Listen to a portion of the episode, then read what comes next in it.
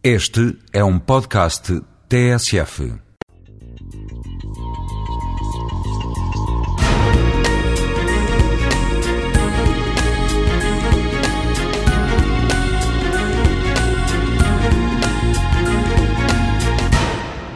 A ciência corre riscos que, a concretizar-se, afetariam negativamente a vida da cidade, ou seja, dos cidadãos.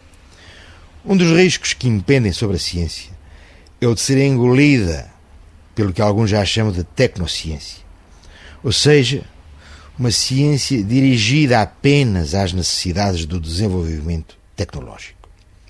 Basta consultar a lista dos prémios Nobel da Física dos últimos 25 anos para constatar esta tendência. Cada vez mais se devem a um aperfeiçoamento técnico e cada vez menos a uma inovação fundamental. E é bom relacionar isso com o facto de o investimento na área científica estar cada vez mais ligado aos interesses quer da indústria farmacêutica, quer do setor energético, quer do setor militar. O termo tecnociência refere-se, portanto, ao primado da técnica sobre a ciência.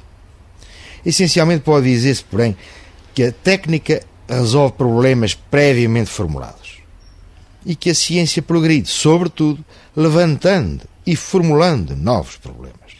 Durante séculos, habituámos-nos a ver a técnica a valorizar a ciência, concretizando-a ao fim de algum tempo, que pode ser longo, e assim dela fazendo beneficiar a sociedade.